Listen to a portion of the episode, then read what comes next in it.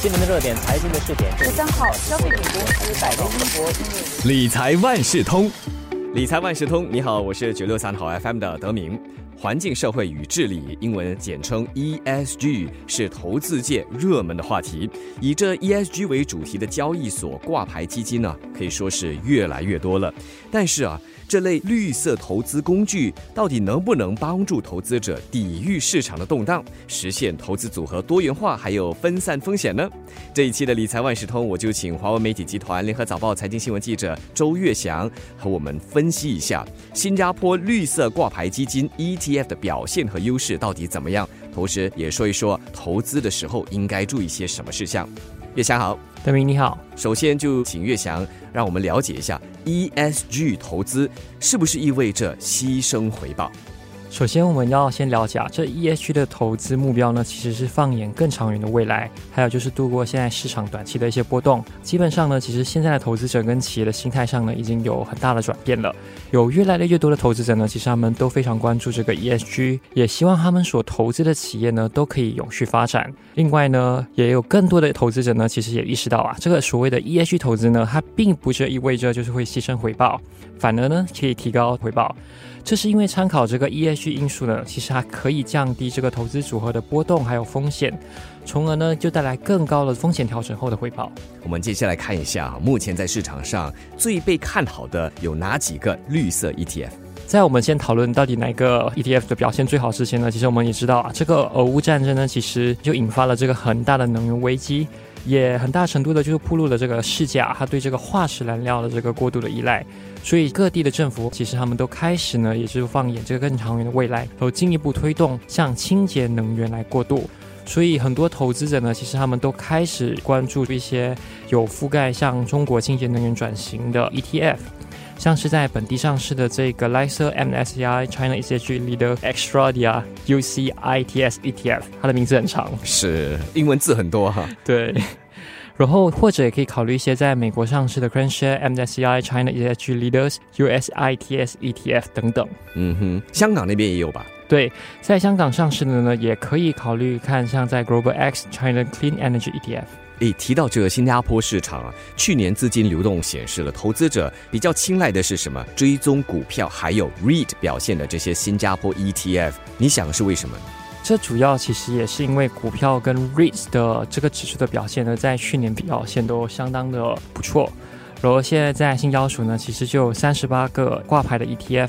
他们像我们刚才说的嘛，它就有追踪的股票啊，还有 REITs，还有包括固定收益跟黄金等等。基本上，对于那些可能不太熟悉投资，或是一些比较懒惰于管理投资的投资者，其实 ETF 呢是一个非常好用跟方便的工具，因为它可以让他们用最低的资金来实现这个投资组合多元化跟分散风险。嗯，据我所知，我们这里新加坡共有六只绿色 ETF，想问一下月翔了，这些基金的表现怎么样？对，现在新加坡呢就这六只的挂牌 ETF 啊，其实他们去年呢有四只呢就相当受到投资者的青睐，他们就获得了这个净资金的流入，总额就差不多达到三亿八千七百六十万元。当中呢，这个南方东英银河连长富士亚太低碳指数 ETF 呢，便是其中挂牌的一个 ETF。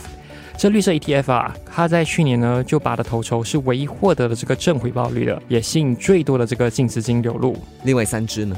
而另外三只呢，其实就是瑞星资产管理海峡贸易 NSCI 中国电动车 ETF、未来电动 ETF，还有这个利安华侨证券新加坡低碳 ETF、大华亚太绿色房地产信托 ETF。这是在二零二一年十一月份推出的。对，是的。然后，如果我们来看的话呢，这个由大华资产管理所推出的这个大华亚太绿色房地产信托 ETF 呢，它其实是标榜全球第一个供散户投资于这个亚太区优质绿色房产项目，同时也可以提高股息收益的一个房地产信托 ETF。然后这个 ETF 呢，它其实有设定了，就是每年会派发差不多四个百分比的这个股息目标。它主要会通过选择一些具有良好租金跟增长潜力的房地产资产，来提高这个高股收益率还有资本收益。而对散户投资者而言，其实具有一定的吸引力。如果要解读还有分析这 ETF 的话，投资者可以多关注哪方面的表现？就是专家其实有表示说呢，可以看好追踪这些固定收益型的 ETF 的表现，因为其实我们也知道，今年这个全球经济衰退的风险越来越高，其实它相对来讲也会给股票等风险资产带来更大的一些阻力，而投资公司的利润率呢，也将面临越来越大的压力，收益增长也将放缓。因此，在面对这样的一个经济逆风之下呢，大多数的专家其实他们都会看好固定收益型的这些 ETF 的表现。那么，在投资这 ETF 之前，应该注意些什么？首先，第一点就是投资者呢，应该要先确保说啊，他们投资的这个 ETF 呢，可以准确的反映他们所追踪的这些主题。因为像特定主题的这 ETF 的发行商呢，他们都会要花更高的成本来维护这些产品的结构呢，所以可能他们的费用相对来讲就会比较高一些。所以投资者就要权衡说，到底是不是愿意承担这些成本呢，来去追踪这个主题。当我们在看股票的时候，会看它的技术面，看它的基本面。ETF 有基本面吧？对，像如果我们要比较各 ETF 的基本面的话呢，就要看说它的开支比率啊，它的流动性，还有到底就是它追踪这个指数的表现呢，到底有没有落差？如果是 ETF 的开支比率越低的话呢，也代表说投资者所获得的总回报啊，也就越高。而至于如果是流动性越高的 ETF 呢，它对交易也越来越有利，因为它可以允许投资者呢迅速的进场或退场。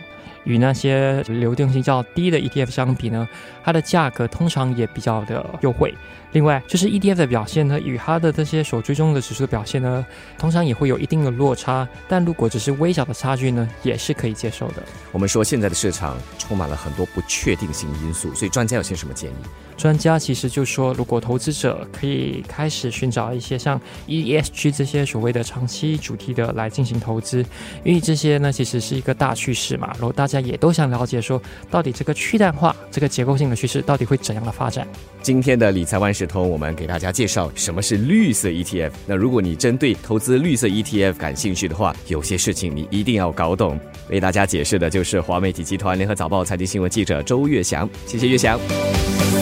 理财万事通每期提供你最需要知道的理财与财经知识。如果你想了解更多，可以到早报的 SG 搜索联合早报财经专栏理财解囊。我是九六三好 FM 的德明，我们下期再见。